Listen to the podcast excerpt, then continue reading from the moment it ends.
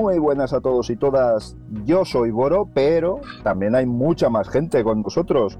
Entre ellos, el gran David Marzal. Buenas. El no menos grande Julián. Hola, buenas. El gigantesco Alejandro. Muy buenas noches. El eclipsante Tarak. Soy de hueso ancho.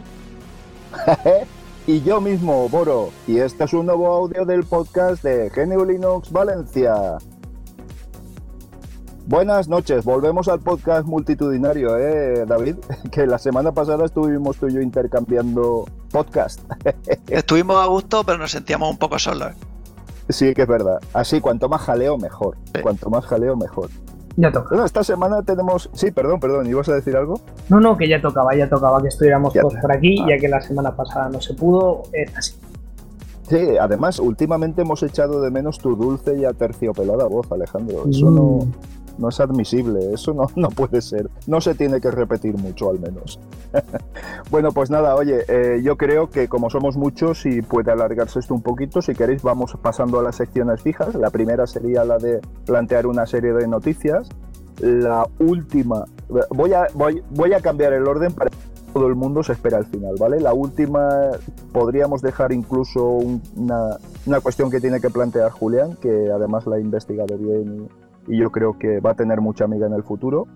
Y tendremos el Pepito Distro después de comentar nuestras noticias, etcétera, etcétera. Tenemos de todo, tenemos de todo menos tiempo, así que sin más dilación, yo creo que podríamos comenzar.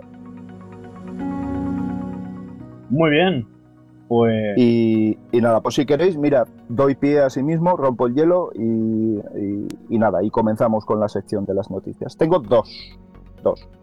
Una que Satya Nadella está llorando en un rincón, el pobre, eh, es el CEO de Microsoft. Lo han visto, lo han visto detrás de una puerta, llorando, mm, con, con- con el rímel corrido un poquito incluso, y comenta que, ha estado mucho tiempo equivocado, equivocada Microsoft, eh, mm, ignorando y- e intentando masacrar a GNU Linux. Con lo cual estaban equivocados. Reconocen que estaban equivocados y que esto no puede ser y que, eh, pues bueno, pues esta situación tiene que cambiar y sus contribuciones van a ser cada vez mayores. Pero, pero, amigos, tengo mis serias dudas, eh, mis serias dudas. Están siguiendo sus tres famosas reglas, que eran, ¿cómo eran? Antes las habéis recordado. adoptar, extender, extinguir. Efectivamente, ahora están entre medias de la primera y la segunda.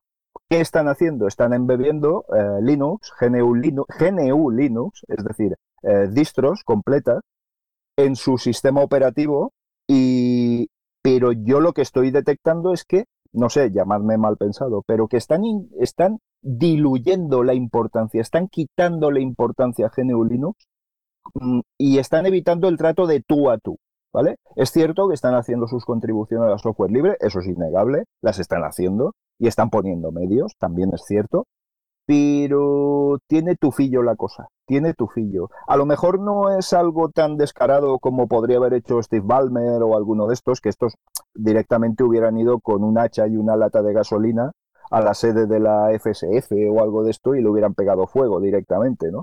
Eh, Nadella es más, o, o por lo menos la forma de actuar de Nadella es más civilina, es más educada, por cierto, también defenderá sus intereses, imagino, que no son los de una comunidad, sino los propios de una compañía, y lo hace de una manera mucho más aterciopelada. No sé vosotros qué opináis al respecto. Yo, sinceramente, opino que. Ah, opino que esto viene bastante a cuento de, una de las tres noticias que traigo. Y es que están creando su propio entorno Wayland para el Windows Subsystem for Linux. Y yo, honestamente, es que aquí veo una cosa. Es que están haciendo contribuciones que, que lo único que hacen es, eh, es mejorar Microsoft. Que sí, que son componentes libres, pero dependen de, un gran componente privativo, que sigue siendo completamente privativo y que deja muchas dudas. Yo personalmente no sé qué queréis que os diga. Estas contribuciones que están haciendo una cosa son las cosas que dices, vale, esto mejora Linux, pero igual solo va a ser más, más útil con servidores tipo la nube de Azure.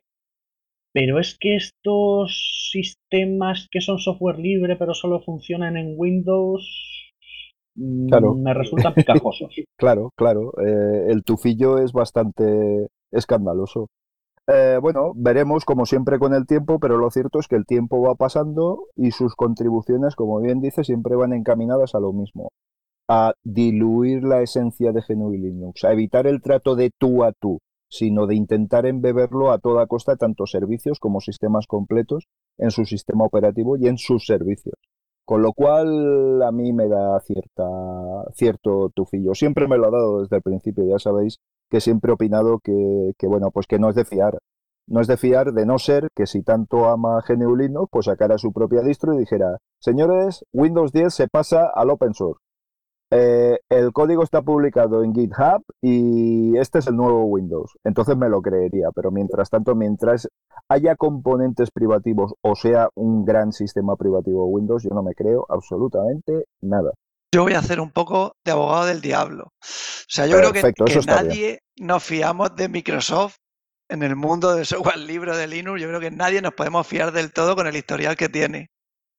Pero yo creo que ahora mismo el software libre tiene suficiente entidad como para no tener que estar preocupados. O sea, yo creo que si quieren colaborar, aunque sea por el interés, porque ahora mismo el software libre la nube eh, lo está petando, a cualquier contribución que hagan, pues se aprovecha. Si los mantenedores del núcleo de Linux la ven útil, la ponen y cuando decidan dar el, el volantazo y desvelar sus intenciones, si lo hacen o no, pues yo creo que estaríamos preparados. Bueno, es una. E, e, e, esa opinión la he visto en muchos sitios. Pero yo también creo que, tú fíjate, toda eh, lo que es GNU Linux es en base a su comunidad y no debe de flaquear ni un momento porque el enemigo se ha hecho fuerte. Se ha hecho fuerte y nos conoce bien. El enemigo siempre ha sido muy fuerte y ahora se está volviendo astuto, en mi opinión. Sí, pero ahora nos conoce, conoce nuestro ADN y eso es un problema, pienso. De nuevo, eh, es que ah, es que el problema es que están eh, mejorando su sistema, que es una soberana porquería, en base, y, eh, y, dicen, no, somos amigos del, del código abierto. Mira, todo esto que estamos haciendo es código abierto. Sí, pero depende de tu porquería de sistema base. Y si para usar todo esto, eh, a ver, es como el Windows Media Player. Windows Media Player es técnicamente software libre, si no recuerdo mal, pero solo funciona en Windows. ¿De qué me sirve esto? ¿De qué ayuda el software libre esto? Entonces, eh, de nuevo, su estrategia es eso, es extender un estándar abierto, en este caso GNU Linux, con eh, herramientas y módulos privativos, y para cuando llega el momento, tienes que la versión libre se ha quedado inferior a la, a la privativa. En cuanto a funcionalidades, no en cuanto a libertad. es un problema. Sí, sí, sin duda. tampoco es que esté aportando tan gran cosa. Visual Studio Code, pues mira, otra aplicación Electron más, pesada como una vaca en brazos y tal. NPM, mejor me callo porque es que no soy lo contrario a un fan de Java y JavaScript, así que mejor me callo al respecto. Pero GitHub, oh, mira qué buenos somos con el software libre que nos hemos hecho con el principal repositorio y ahora lo controlamos. Uy, qué miedo. Y el subsistema Windows para eh, Linux para Windows, que es eh, básicamente darle, darle unas capacidades a su porquería de sistema y hacer que sea un, que apeste un poquito menos. Bueno, veremos. Eh, amor, tanto amor no veo. Hmm. Sí, sí, veremos, veremos eh, con un... yo creo que solo nos hace falta solo un poquito más de tiempo. Es decir, yo creo que la tendencia está clara, eh, lo has descrito perfectamente, Tarak, y creo que lo que persiguen es eso, valerse de las, de las cosas buenas del software libre para hacer más potente su, su imperio y ya está, y no tiene más. Y luego además eh, jugando con que Microsoft está apostando claramente por los servicios y ya no tanto por las licencias, aunque ese es un tema que vamos a hablar en breve. Eh, bueno, sí, perdón.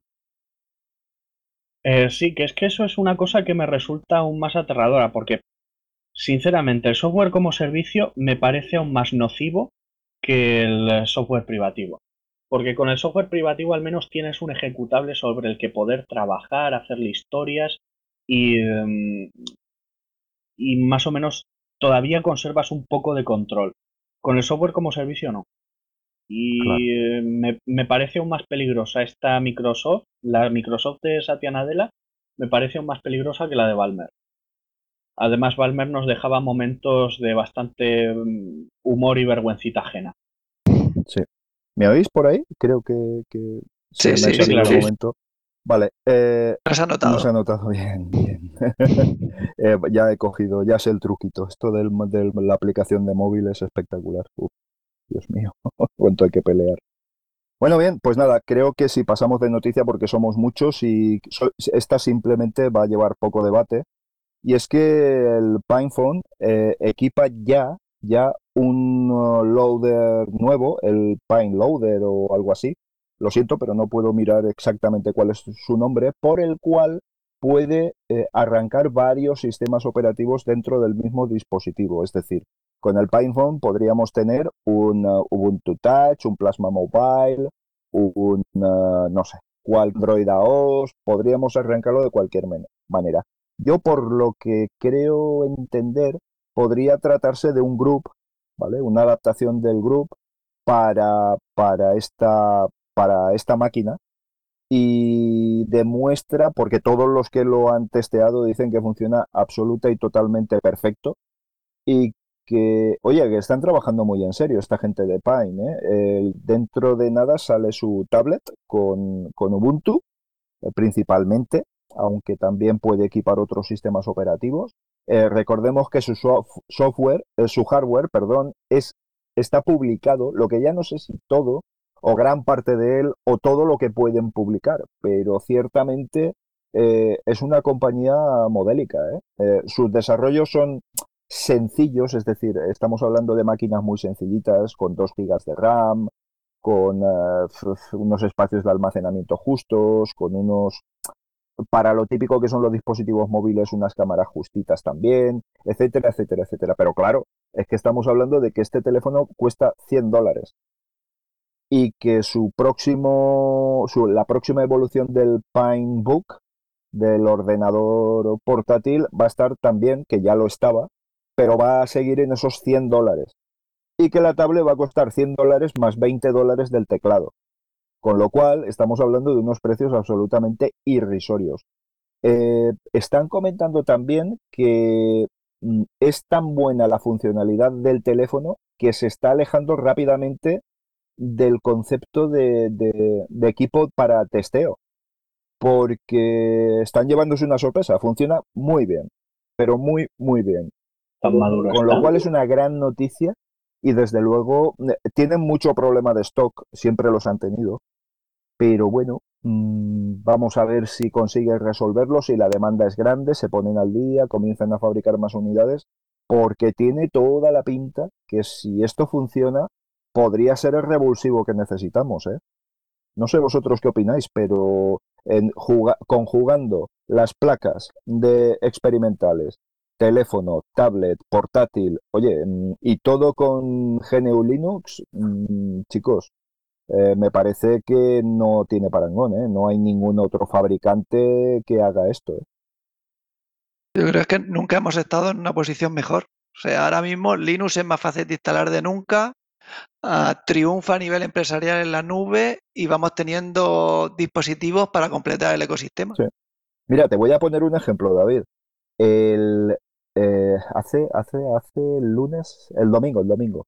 Estuve hablando con un amiguete, pero no, no tiene mucho que ver con GNU Linux, aunque sí que lo utiliza, pero no es de los de espíritu, digamos, es usuario simple, ¿no? Eh, él está convencido de que va todo mucho mejor y le gusta más y ya está, pero sin más, ¿vale? Es como que te guste el fútbol, pero no ser de un equipo, sino que te gusta el fútbol y fuera, y ya está. Bien, eh, se compró una tablet eh, con teclado Chewy, es china, y ostras, que le ha metido un Linux Mint y que está absolutamente contento y enamorado de ese equipo, ¿eh? porque es que dice que funciona perfectamente. Lo vengo a decir por lo que tú comentas de la versatilidad y de la, y de la, de la facilidad de instalación y de uso que tiene hoy por hoy GNU Linux en cualquier tipo de dispositivo. ¿eh? David. Sí, sí, es que yo, aparte, eh, justo esta tarde te he escuchado con Juan Feble. enhorabuena por el Linux Connection. Qué, ratito más bueno. sí. sí, sí. Y, y es como decía, si tú echas la vista atrás, o sea, yo recuerdo cuando realmente costaba y si no era informático era difícil montarlo. Y yo ahora se lo dejo a familiares y no me vuelven a llamar en, meses o años. Cosa que la gente se olvida, pero con Windows cada dos por tres hay que hacer algún arreglo porque se ha roto algo. Cierto, cierto. Bueno, bien, pues nada, oye, aquí dejo mis noticias, mis las cosas que me han llamado un poquito la atención durante la semana y pasamos a otro. A ver a quién, quién levanta la manita por ahí. Yo no os veo. a mí me queda todavía otra. Además, bueno, otra vale, pues chuta. Ah, a ver, la primera es. Em, y eh, al parecer Samsung tenía un proyecto de realidad virtual. Las cosas no les han ido del todo bien y pues bueno, lo han chapado. ¿Cuál es el problema? Pues que evidentemente era software eh, privativo. ¿Y qué ha pasado? Que las cuentas y los contenidos de todos sus usuarios se han ido al garete. Para mí, esto sinceramente es una muestra más, como por ejemplo ya pasó con la, con la, Play, con la Play anterior, que un día decidieron actualizarla y ya no podías instalarte eh, los sistemas operativos si querías seguir jugando. son este tipo de restricciones completamente arbitrarias y, ridículas las que, las que hacen tan peligroso el, ecosistema del software privativo y especialmente cuando es software como servicio. Porque de nuevo, em, ahora todo el mundo se llena la boca con la revolución de la nube, la revolución de la nube, y no se dan cuenta de que muchas veces eso lo que significa es que están eh, entregando hasta el último ápice de su soberanía tecnológica en manos de una empresa a la que ellos ni les van ni les vienen. Total, ya han pagado por ese servicio, ¿qué más les da? Jolly, vaya, vaya.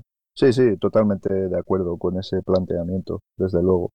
Muy bien.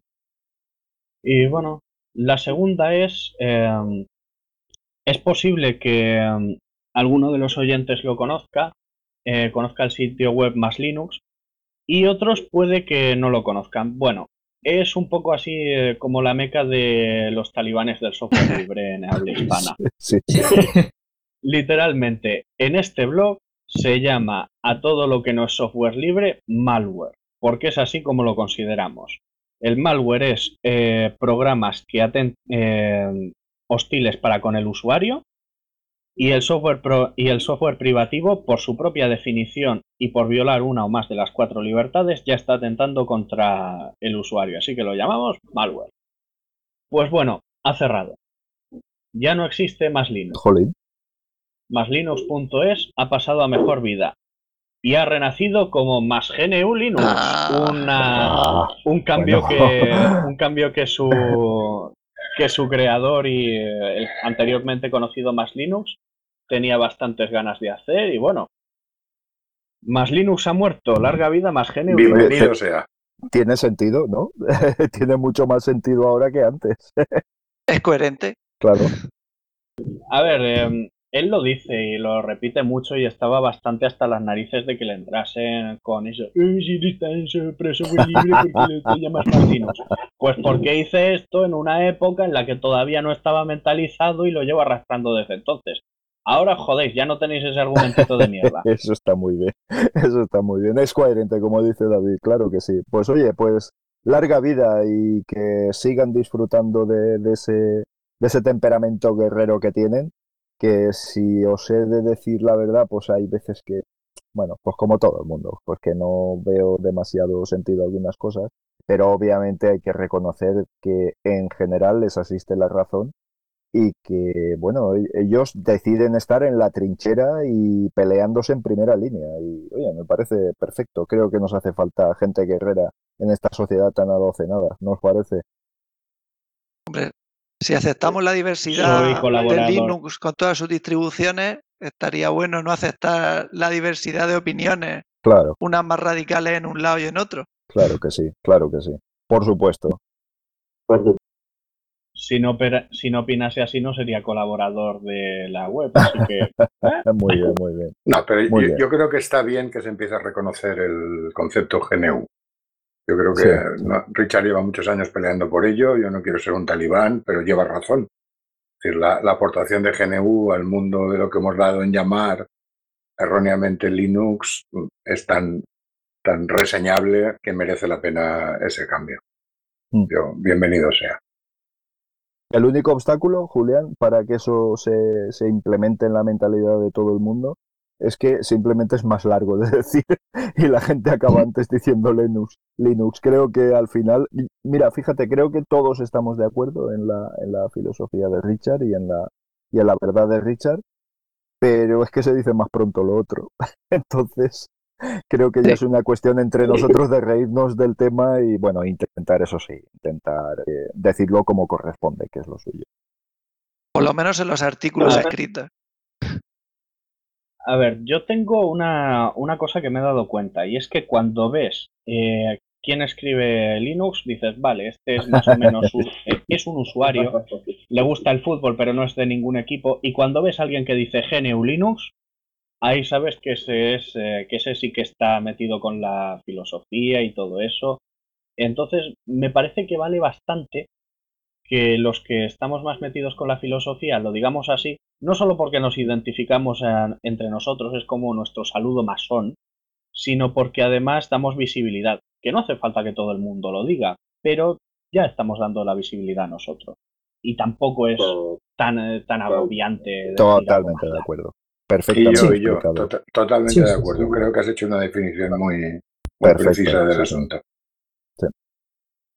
También es eso, mientras se tenga en cuenta que mucha gente que lo dice Linux a secas no lo hace por malicia ni por quitarle mérito a todo lo que ha dado eh, GNU por, por Linux, pues eso, mientras se tenga eso en cuenta y tampoco, pues claro, ir a matar a nadie, pues...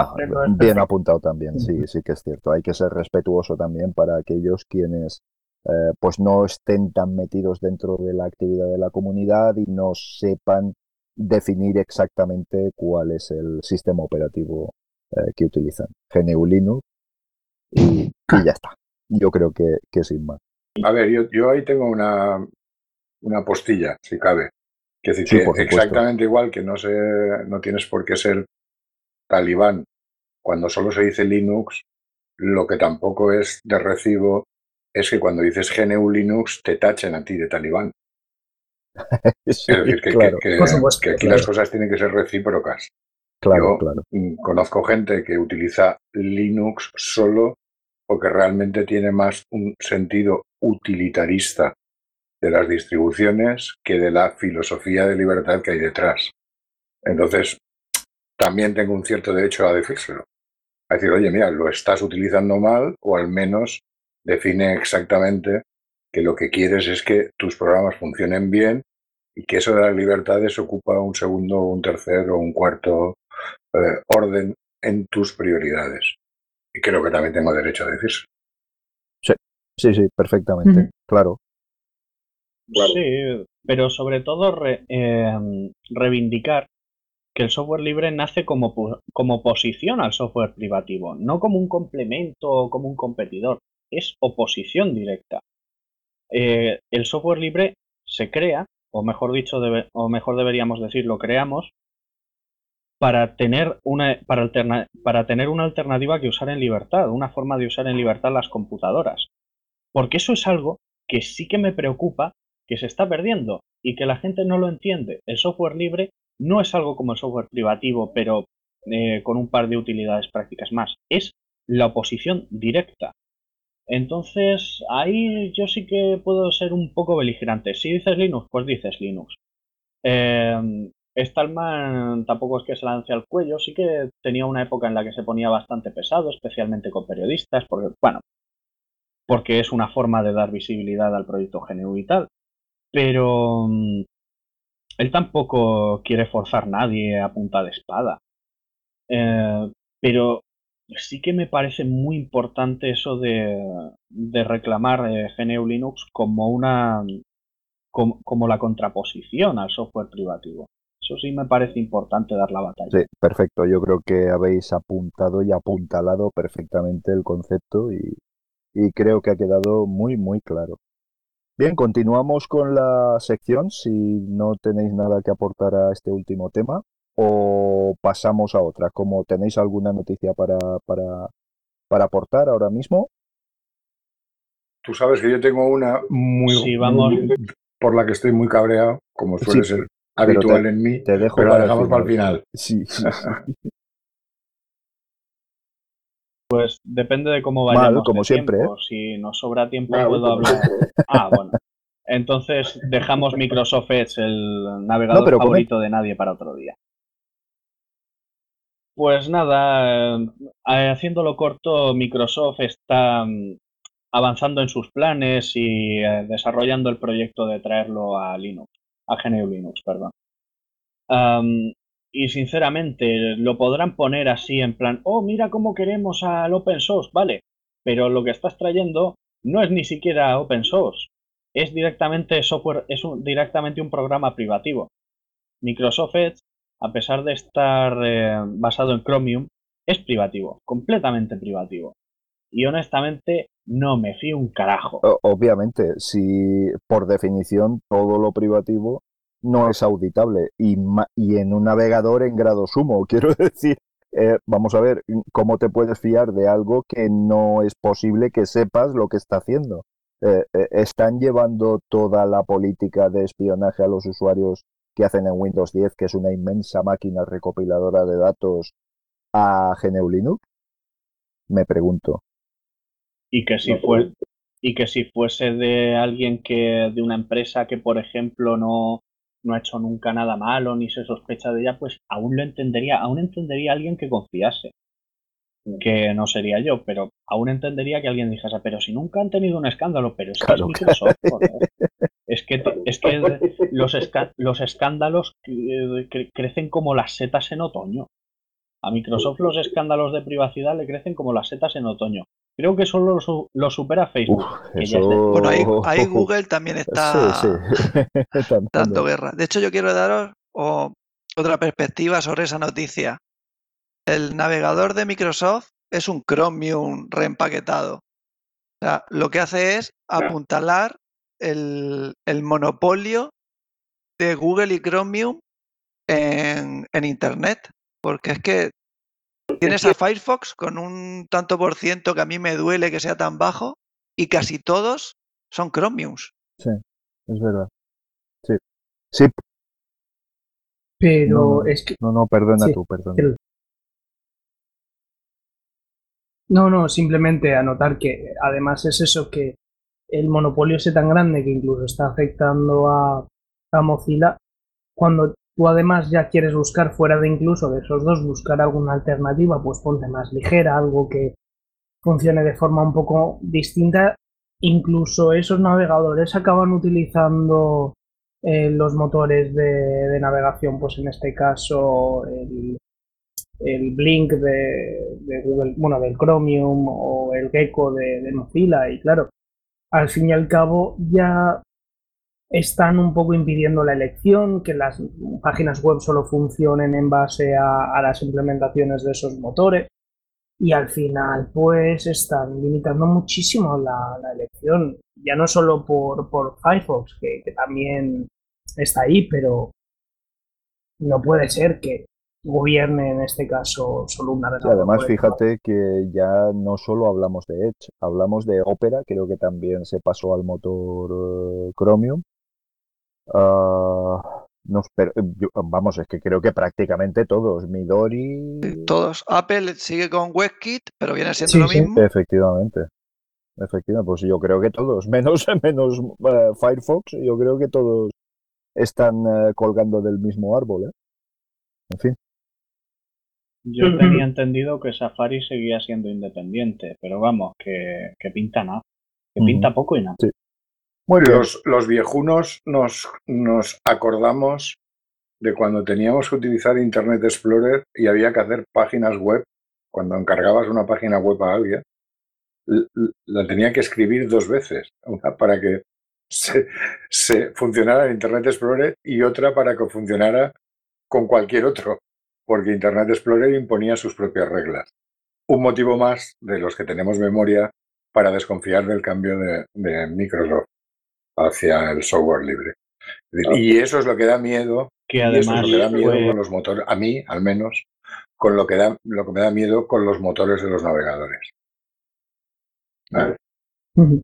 Que además fue con la estrategia esta de, abrazar, extender y extinguir que ahora la está usando también Google con, con su Chromium barra. Efectivamente. Explorer te lo regalaban y los otros, cuando yo empecé, había que comprarlos. Y Explorer te lo regalaban. Joder, qué tiempo. La, la, del abrazo. es que yo soy muy viejo ya. Pues ese pasado no está muy lejos porque hace dos días contados me tocó implementar un método específico para descargar un archivo desde Internet Explorer, porque me lo pidieron así, fíjate tú si está arraigado, y me tocó hacer específico el método para el Explorer. Y al fin y al cabo, una cosa es que se implementen su mierda, pero coño, al menos seguir un estándar, el mismo de todos, para que no haga falta. Un estándar abierto. Bien, eh, creo que podríamos pasar a la siguiente sección si ya no hay nada que apuntillar y creo que estaríamos con la Pepito Distro, ¿no? Uy, justamente pues, viene candente hoy. venga, eh, a ver si, mira, le propongo desde aquí a Marcolino que nos haga una entrada para las diferentes secciones. Hala, ahí queda, ahora que no nos oye nadie. pues nada, entramos en Pepito Distro, venga. Perfecto, pues hoy justamente que estábamos hablando de la importancia de GNU en, Linux, eh, vengo a presentar una distribución que realmente lleva poco de, GNU. Es una un poco especial, no, no es ninguna distribución troll como alguna de las últimas que hemos ido presentando, pero venía a presentar Alpineo. Es una distribución muy, muy pequeñita que al fin y al cabo se puede instalar con muy, muy pocos recursos y con poca memoria, vaya. Eh, que incluso en contenedores, que es principalmente su uso, en Docker sobre todo, puede llegar a pesar, pues, nada, 8 megas puede pesarte el contenedor y una instalación mínima, pues según ponen su web, 130 megabytes de, Madre mía. de almacenamiento, es decir, es, es, nada y menos. Entonces, sí, es, si tienes que ponerte a desplegar servicios, crear imágenes sobre una distribución, hoy en día se utiliza Alpine porque no, no necesita apenas nada.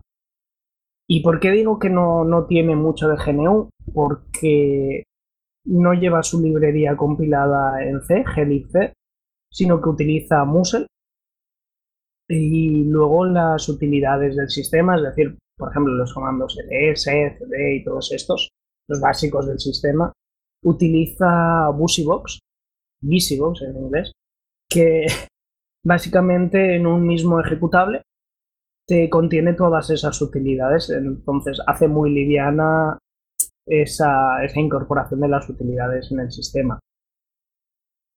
Entonces, incorporando los, en sus repositorios los, programas que, que, principalmente se necesitan para las labores de, despliegue y sobre todo pues de forma ligera incorporan esas aplicaciones que permiten pues, realizar estas, estas tareas para crear un sistema súper super ligero. Y esto sería una breve introducción a la, a la distribución. Y bueno, y también esto que últimamente hemos comentado de, por ejemplo, Void que utiliza Runit del sistema de arranque. Eh, Alpine tampoco utiliza systemd, sino que utiliza OpenRC, que por ejemplo es la, que, la misma que utiliza Gentoo. Y pues quita esa capa extra de, control al sistema y se comporta pues, como un único gestor de, de arranque. Joder, qué maravilla. Qué maravilla. 130 megas, dice. Mm. Resulta increíble. Sí, sí, no necesita más. bueno, eh, o sea, es que hay calculadoras que podrían moverla, ¿eh? Si soportara esa arquitectura, esa distribución. Bien. De hecho, Postmarket, no sé si lo pues conocéis, una alternativa a Ubuntu Touch y todos estos para teléfonos bastante flojillos. Creo que se basa en Alpine. Creo que sí. Es más, vi una noticia sobre ella el último día, más de 200 dispositivos. Hace dos semanas, perdón. Y la verdad es que es eso, para sistemas embebidos es, es, una Oye, pues y soporta, pues sí, varias arquitecturas, ARM, PowerPC también, eh, pues eso, las típicas 32, eh, 64 bits, ARM creo que ya ese, ese, Ese proyecto de Postmarket hay que seguirlo muy de cerca, ¿eh? porque promete muchísimo.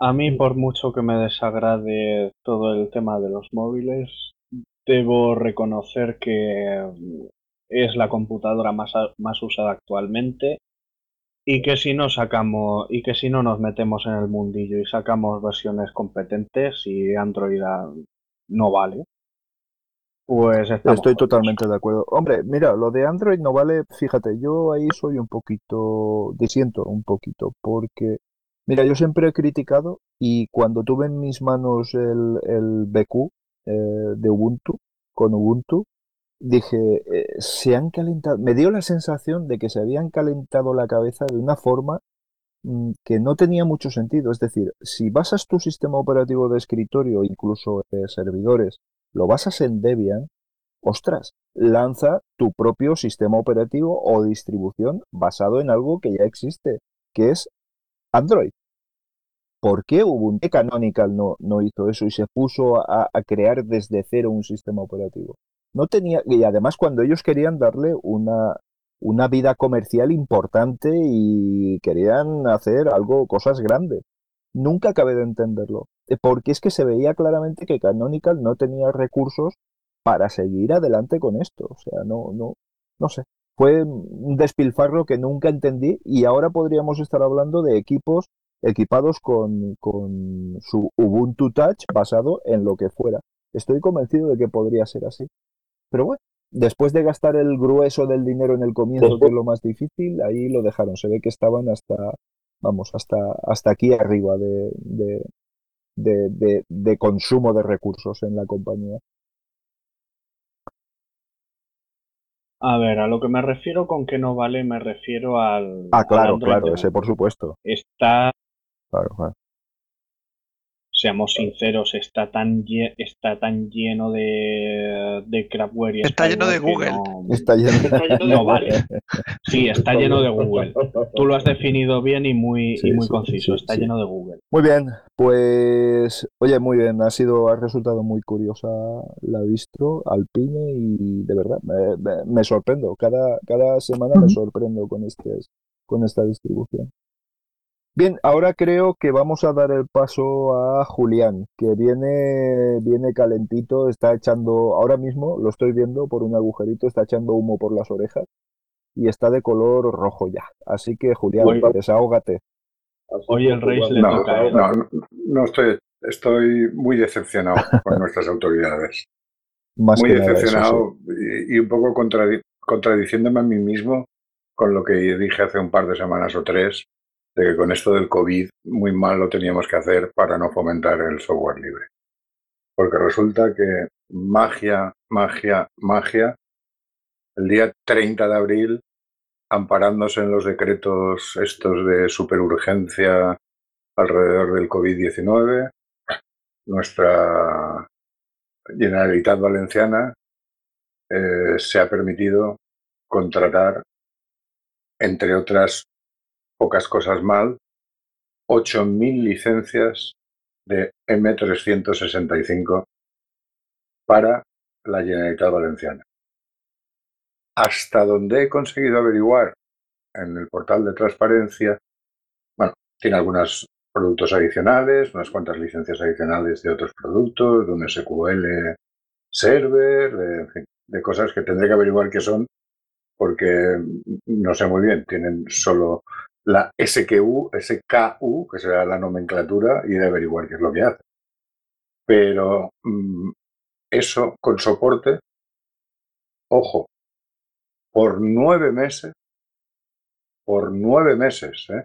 nueve meses de soporte, nueve meses de esas licencias y soporte, y luego ya harán un contrato ordinario, hasta donde he conseguido investigar, por la friolera de 2.162.404,35 euros.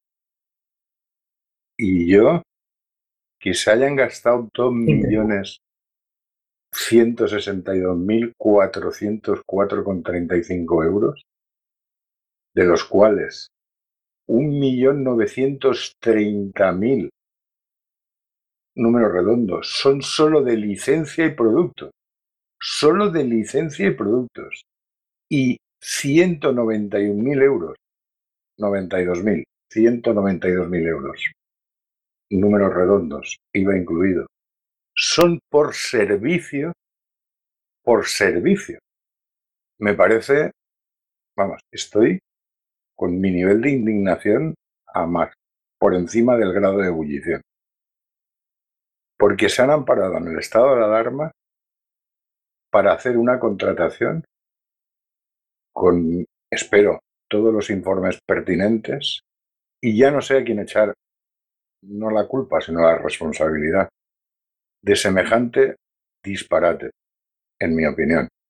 Porque yo en junio o en mayo del pasado año asistí a una, a una presentación que, se, que hizo la gente de LibreOffice España, o en español, más que en España en español, eh, en Valencia, y vi la presentación que hizo un funcionario de la Generalitat, que era el encargado del despliegue de todos los correos, de, todo LibreOffice y de Thunderbird como gestor de correo y llevaba mucho trabajo. La persona que lo hizo me pareció, me pareció de un nivel técnico y con un trabajo que se, se notaba en su presentación muy, muy currado y no solo probablemente de él, sino de mucha más gente. Y entonces de repente te cae una cosa de estas en la cabeza y dices, pero a ver, mm, ¿dónde se queda la soberanía tecnológica de la Generalitat Valenciana si va a pasar 8.000 cuentas de correo como, como, eh, lo que dices tú, como software, como servicio. Ni siquiera va a estar, ni siquiera va a estar en sus propios servidores de funcionarios de la Generalidad a servidores que, al menos en lo que he averiguado, ni se saben dónde están, ni se saben dónde no van a estar, ni y que a expensas ya de que por no pegarse el curro de volver a cambiar sea cautivo ese contrato durante años y siempre a expensas de que alguien de, de, de, de, un sitio que no sabemos dónde está, en un momento determinado le suba las licencias un 50% y diga que no, o apriete un botón y les deje sin servicio. ¿Dónde están todas las declaraciones de independencia tecnológica, de fomentar el I más D más I en la comunidad valenciana, de gestionar que las empresas valencianas, de, fomentar que las empresas de servicios valencianas sean capaces de ofrecer servicios en Valencia y luego si puede ser en más sitios. ¿Dónde quedan todas esas declaraciones políticas, técnicas y de toda esa gente que se le llena la boca con todos esos palabras que no acabo de entender, de mm, emprendedores, de centros de trabajo compartidos, todo parece una cáscara vacía. No sé quién no ha entendido nada. Igual soy yo, pero tengo la impresión de que nadie, o casi nadie de los que han tomado esas, decisiones, han entendido nada a niveles estratégicos. Y entonces, pues una frustración más que acumulo. Eh, desde la asociación, en el grupo de socios que tenemos en Telegram, hemos iniciado la elaboración de un pad eh, de, un pad colaborativo para hacer un escrito y si se aprueba en la asamblea virtual que convoquemos, ese escrito tal y como quede redactado, hacérselo llegar al presidente de la Generalitat, al conseller que ha firmado eso, a la gente que ha hecho los contratos técnicos y recabar, si, insisto, si lo aprueba la asamblea, y recabar firmas de apoyo que digan que no queremos que ese contrato se renueve de ninguna de las maneras y que queremos que la tecnología, los técnicos y los servidores se queden en nuestro territorio, porque es la mejor garantía de que no nos pase lo que nos ha pasado con las mascarillas, con los respiradores, con los geles hidroalcohólicos y con todo lo que nos va a pasar. Me da vergüenza que en plena pandemia se haya tomado una decisión de ese tipo. Y me gustaría conocer cuáles han sido los motivos, quién ha, quién ha, quién ha hecho el informe técnico, en base a qué ha sido, qué influencias ha tenido internas, me refiero desde los propios funcionarios que a veces no tienen muchas ganas de calentarse la cabeza y han dicho, uy, qué bien, pues esto sí. Porque, perdonarme, pero hoy estoy con la moral, hoy ya llevo varios días sobre el tema, parte de mis cuestiones personales, pero me han, me han hundido. Porque todos los informes se firman el 30 de abril y el contrato se firma el 1 de mayo. Y se ha puesto en marcha, hasta donde yo sé, esa migración hasta dónde conseguir averiguar el día 18 para un contrato que es de nueve meses y del cual ya prácticamente ha pasado un mes. Y voy a volver a dar la cifra. En total, en total, son 2.162.000 euros. 2 millones de euros. Sí, sí, me parece, me parece absolutamente, no sé, es que, es que no le veo sentido. Primero, eh, luego toda la información sensible de la administración que se intercambia por correo electrónico, estamos hablando de fiarnos de Microsoft y de sus servicios. ¿Eso es más seguro? ¿Eso es más fiable? Eso es que no tiene ningún sentido técnico. Puede, puede como mucho ser más barato, pero en todo caso seguimos a expensas de que en un futuro no le suban el precio.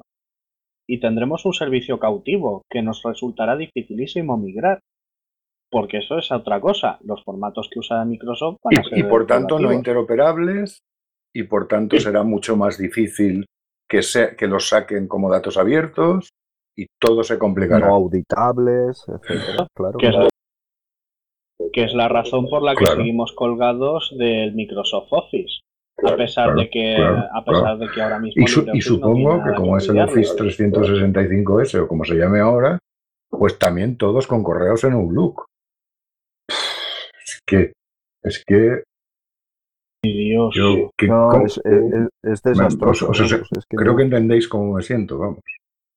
Sí, sí, totalmente. Yo creo que lo que más duele es que lo hace alguien que lo estaba haciendo mejor que el resto. Alguien que te da un poco de esperanza. Correcto. si tú te vas a otras comunidades, a lo mejor no lo han hecho ahora porque ya lo tenían hecho. Pero había unos reductos, así como Asterix Jovelis de la Galia, que estaba la comunidad valenciana y un poco de Galicia. Y claro, cuando tienes las esperanzas en alguien y de repente te da ese vuelco, pues es, un, planchón. Es demoledor. Eh, perdona, perdona un segundo. Y son 8.000 licencias. Si la Generalitat Valenciana pretende 8.000 licencias y unas pocas, 8.000 licencias básicamente, entiendo, de, de usuarios finales, espera, son 8.000. Pero ¿cuántas cuentas de correo y cuántos, y cuántos LibreOffice necesita la Generalitat si ahí incluimos personal sanitario, escuelas, alumnos? ¿De verdad una inversión de ese tipo tiene algún sentido? ¿Nos aporta algo? Excepto que sí, yo doy por sentado que, había, que puede que hubieran problemas con el correo, que no sabían actualizar los servidores, que tenían poca capacidad. Me creo cualquier cosa que me digan. Pero aún así, la solución es estar cautivos de una multinacional con sede en el extranjero que prácticamente ni paga impuestos aquí. Y eso, además, desde un gobierno que se autodefine como progresista, yo no entiendo nada. ¿Qué podrías hacer con ese dinero en, una economía local en España con software libre. Podría hacer virquerías. Sí. A ver, son las licencias, pero supongo que detrás de las licencias está también la nube. Porque claro, si no, no tiene sentido. O sea, yo entiendo que es la utilización de licencias con almacenamiento en la nube. Es decir, que, mm, eh, por tanto, está claro, aquí habría que invertir tanto en chatarra como en, en software poco, en formación. Es decir, e, es, es invertir. Es decir, si aquí hablamos de 1.930.000 euros de licencias y 232.000 euros de servicios, pues probablemente eso se podría haber transformado en, me estoy inventando las cifras, en un millón de euros o millón y medio en servicios y los otros 500.000 en chatarra. Porque claro, no, no, no podemos decir que aquí, a ver, somos el primer país o uno de los primeros países de Europa en conexiones de fibra óptica. No podemos decir que aquí en Valencia no tengamos fibra troncal como para poner servidores, eh, data centers importantes y que lo soporten y con todo lo que yo no entiendo, pero me imagino, y redundantes y no sé qué y no sé cuánto. Existen tier 4 en España, claro, claro, o tier 3. Claro, por eso te digo, es que si estuvieras hablando de que estás en una región donde estas cosas son difíciles, yo eh, insisto, vuelvo a decirlo, ¿eh? nueve meses y ocho mil licencias. Imaginaros para todos los funcionarios. Entonces, yo, eso es como de verdad van a reactivar la economía local y por tanto local es de comunidad valenciana y por tanto nacional de toda España y por tanto europea y por tanto de independencia y además generando conocimiento que pueda ser compartido en todos los procesos de implementación, de puesta en marcha de servidores. De verdad. pero Además, Julián, la perversidad de todo esto, incluso para los no versados en, la cuestión técnica, es que tú fíjate que con la que se nos viene encima socialmente, ¿por qué leches se hace un dispendio económico de este tipo? Pero lo que es peor, sin ninguna necesidad. Es decir, ¿por qué? Porque queremos ser tan guays como el resto, sin tener ni puñetera idea de lo que estamos haciendo. No se puede desperdiciar así el dinero público cuando por otro lado estás reclamando una financiación justa para esta comunidad. No se puede hacer. Seas ah, defensor del software libre o no lo seas. Es que no se puede hacer. Pero luego, Boros, se gastarán lo que haga falta en decir que vayamos a comprar el comercio de proximidad. Porque eso vende. sí, claro, eso, vende. Pero que vayamos a tener los servicios informáticos vitales para el funcionamiento de nuestra administración de proximidad, eso no vende. No vende probablemente ni al público en general ni a una parte importante de los propios funcionarios. Y luego, Julián, no, no quiero pensar eh, que esto es una avanzadilla para otro tipo de cosas y creo que, que me entendéis por dónde voy. es decir, que no suceda lo mismo en la educación, por ejemplo. Tened en cuenta que al año que viene los cursos se van a dar eh, 50% de manera presencial y 50% de manera telemática. ¿eh? O sea, mucho cuidado con todo esto y con lo que se contrata. Habrá concurrencia. Que, ya ¿eh? habrá concurrencia competitiva. La mitad se da a Microsoft y la otra mitad a Google. A Google. Y ya está. Entonces eso se llama concurrencia competitiva y ya está. Y perderemos nuestra soberanía tecnológica. La perderemos, la perderemos. Entonces yo, como asociación, propondré en una Asamblea General Virtual que hagamos un, como se decía antes, enérgico escrito de protesta debidamente razonado. Invito a todos los socios y a los que no sean socios a que se unan a nuestro canal de Telegram y les facilitaremos el acceso al pad colaborativo que hemos hecho y que se pongan a escribir todos los argumentos que consideren que hemos de someter a votación de la Asamblea. Y si los socios lo consideran oportuno, por mi parte también comentar que la difusión va a ser absolutamente máxima y exhaustiva. Mi parte, quiero plantearlo así. Mm, esto tiene que defenderlo todo el mundo que quiera defenderlo. Así que Nada, vamos a ver, vamos a acabar de elaborar el documento. Y ojo, y, a no, no solo por motivos tecnológicos, que también, no solo por motivos de independencia mm, tecnológica, que también, sino porque necesitamos crear empleo local y necesitamos que la gente que sabe de todo esto no tenga que irse al extranjero a implementarlo, que lo pueda hacer aquí, que los licenciados, los doctores, los ingenieros que salen de nuestras facultades de informática tengan alguna posibilidad de quedarse aquí y de desarrollar cosas en su tierra. Es que se les llena la, palabra de hablar de tierra, de patria, de país, de comunidad, y luego cuando llegan estas cosas, supongo que por pura comodidad, pues claro, es muy fácil. Tú escribes a alguien, le, pides que te haga unos servicios, te da un contrato, tú eres el director general o el, o el que tiene que informar o el conseller, firmas el contrato y se acabaron tus problemas.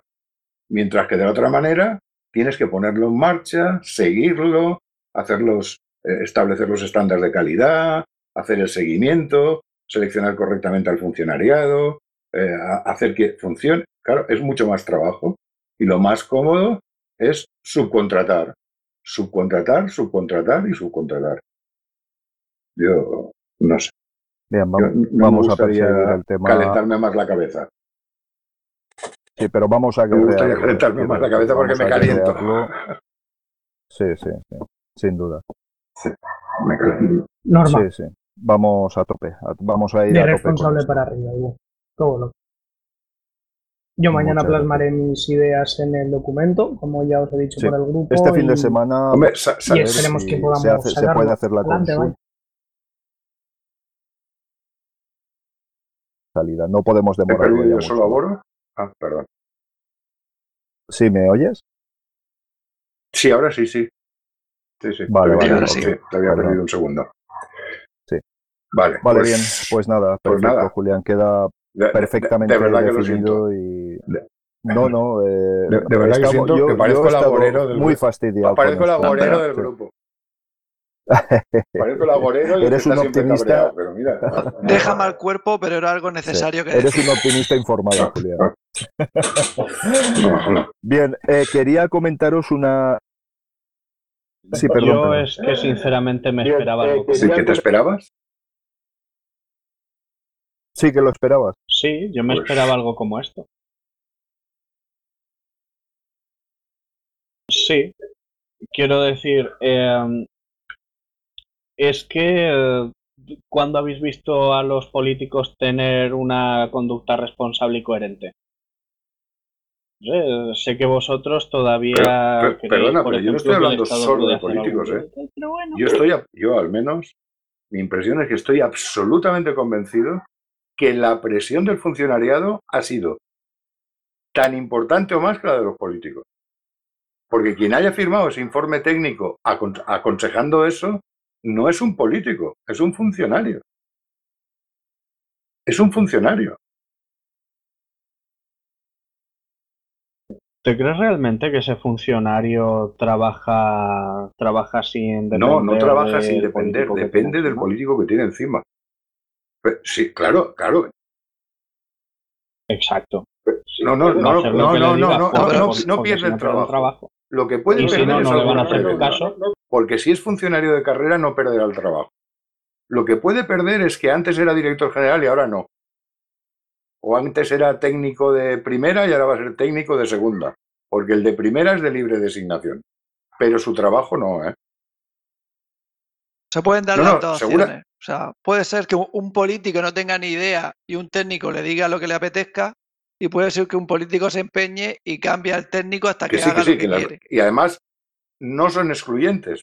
Probablemente están ocurriendo las dos cosas a la vez. No son excluyentes, en mi opinión, hermano. Sí, yo creo que también nunca es un único factor el que desencadena estas cuestiones. Nunca. Bien, eh, lo dicho, vamos a, vamos a elaborar ese documento. Tiene que ser un documento consensuado por todos los socios y la asociación va a pelear esto muy duro. Eh, es lo que tenemos que hacer si de verdad eh, queremos impregnar a la sociedad de que defendemos el software libre, sus valores y su ética. Que es lo que tenemos que hacer y lo vamos Bueno, ya, ya, ya casi todos nuestros oyentes saben que estos podcasts se suelen grabar los miércoles y se publican el lunes siguiente, eh, que cuando lo escuchen ya veremos si nos contestan o no, pero hay una petición formal de acceso a ese contrato eh, a los datos que no sean protegidos.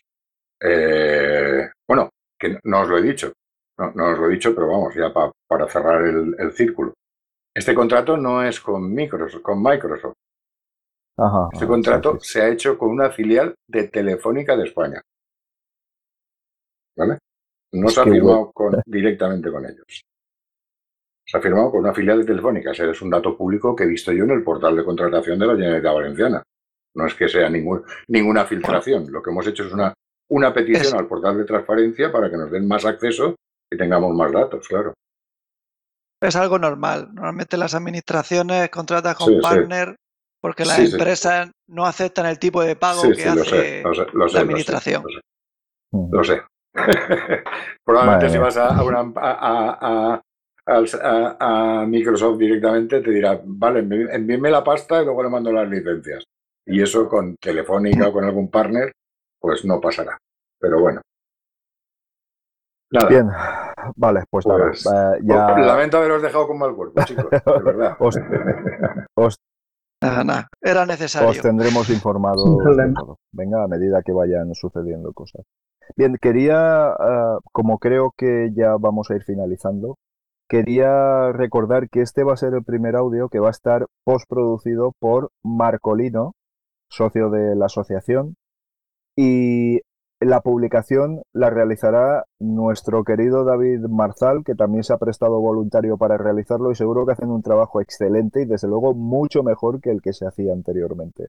Así que mi enhorabuena a los dos y... no creo, pero intentaremos seguir. No lo dudo en ningún momento. y, y oye, de verdad es un orgullo, de verdad es un orgullo que vayáis tomando responsabilidad y trabajos en la asociación porque eso nos hará crecer y nos hará más fuertes. Así que gracias, enhorabuena y todos estamos de enhorabuena, tanto los que trabajamos habitualmente en la asociación como quienes eh, nos simpatizan. Y bueno, yo creo que si no tenemos... De hecho, yo quiero dar la enhorabuena también al proyecto GNU Social de Valencia. Vale, el proyecto, para quien no lo sepa, Proyecto GNU Social está dirigido, em, está dirigido para eh, que GNU Linux se relacione eh, em, con todas las asociaciones de índole social, eh, valga la redundancia, con inquietudes sociales.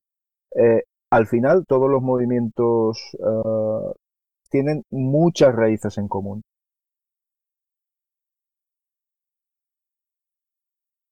Las asociaciones vecinales, todos al final quieren realizar una sociedad mejor, con lo cual eh, tenemos muchos puntos en común y eso es lo que pretendemos fortalecer. Ya se realizó José Picón, que es el encargado de conducir el espacio, eh, ya realizó uno este domingo, está publicado en la web y allí podéis ver una charla sobre veganismo y su confluencia con el software libre absolutamente eh, espectacular. Muy, muy bien tratado y muy bien llevado. Eh, también José GDF está llevando la parte étnica, lo cual es una garantía de, buen funcionamiento. Y una vez más, quiero dar mi enhorabuena a, estas iniciativas que habéis tenido porque, porque esto, ese evento que va a ser quincenal promete mucho y dará mucho que hablar en el futuro, creo. Así que nada, muy bien recordado, David. Gracias, muchas gracias. Eh, bueno, yo que... Es que es, un logro de la asociación que como paraguas está dando cobijo a todas estas actividades. Sin duda, es lo que pretendemos y bueno, pues vamos a ver si conseguimos fortalecer y afianzar estas cuestiones. Has utilizado una palabra mágica que yo, mm, si habéis escuchado los podcasts, creo que uno sí y otro también utilizo. Paraguas, paraguas. Paraguas. La asociación tiene que ser paraguas de toda iniciativa relacionada con el software libre, con los movimientos sociales libres, con, todo eso. Porque ya que hemos hecho el trabajo, ¿para qué lo tienen que hacer otros? Si le podemos dar toda la, toda la infraestructura hecha, si ya nos lo hemos currado. Claro, claro. Sí, me alegro, me alegro. Es acción de servicio. compensa el, mal rollo que tengo con lo otro. Era para no irnos así de bajón total. Bueno, pues oye, yo creo que si vamos despidiendo, creo que, va a ser lo, mejor. Como siempre en la web estaréis informados e informadas de todas aquellas andanzas que iniciemos y de todas las novedades con respecto al tema tan importante que nos ha comunicado Julián sobre todo. Así que, venga, muchas gracias. Muy buenas noches a todos y todas. Espera, y Y haceros socios, por favor, que todas estas cosas necesitamos financiarlas. Efectivamente, efectivamente. Vamos bien, vamos bien en la adopción de, o sea, en la sí, vamos bien, de nuevos socios. Vamos bien, pero vamos. Y también recordar, ya puesto Julián, que tenemos el libro de Richard Stallman de Software Libre para una sociedad libre, eh, creo que era el título exacto. Sí. Eh, a vuestra disposición. Estamos valorando la posibilidad de mandar por correo porque evidentemente, eh, evidentemente en estos tiempos de, de pandemia pues nos, nos es difícil reunirnos posible reunirnos, de hecho, con lo cual lo deseéis. El precio base del libro son 10 euros y habría que incrementar costes de envío. En fin, vamos a ver cómo lo hacemos porque era algo que no teníamos previsto, pero hemos decidido tomar esa iniciativa. Porque nos lo ha cedido Richard Stallman sin cobrar royalties de ningún tipo.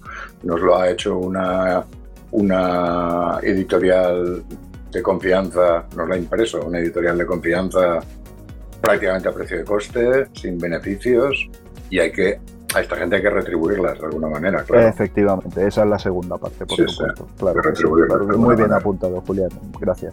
Vale. Vale, pues nada, venga, pues buenas noches a todos y todas. Y ahora sí, creo que os emplazamos a todos y todos a un siguiente audio.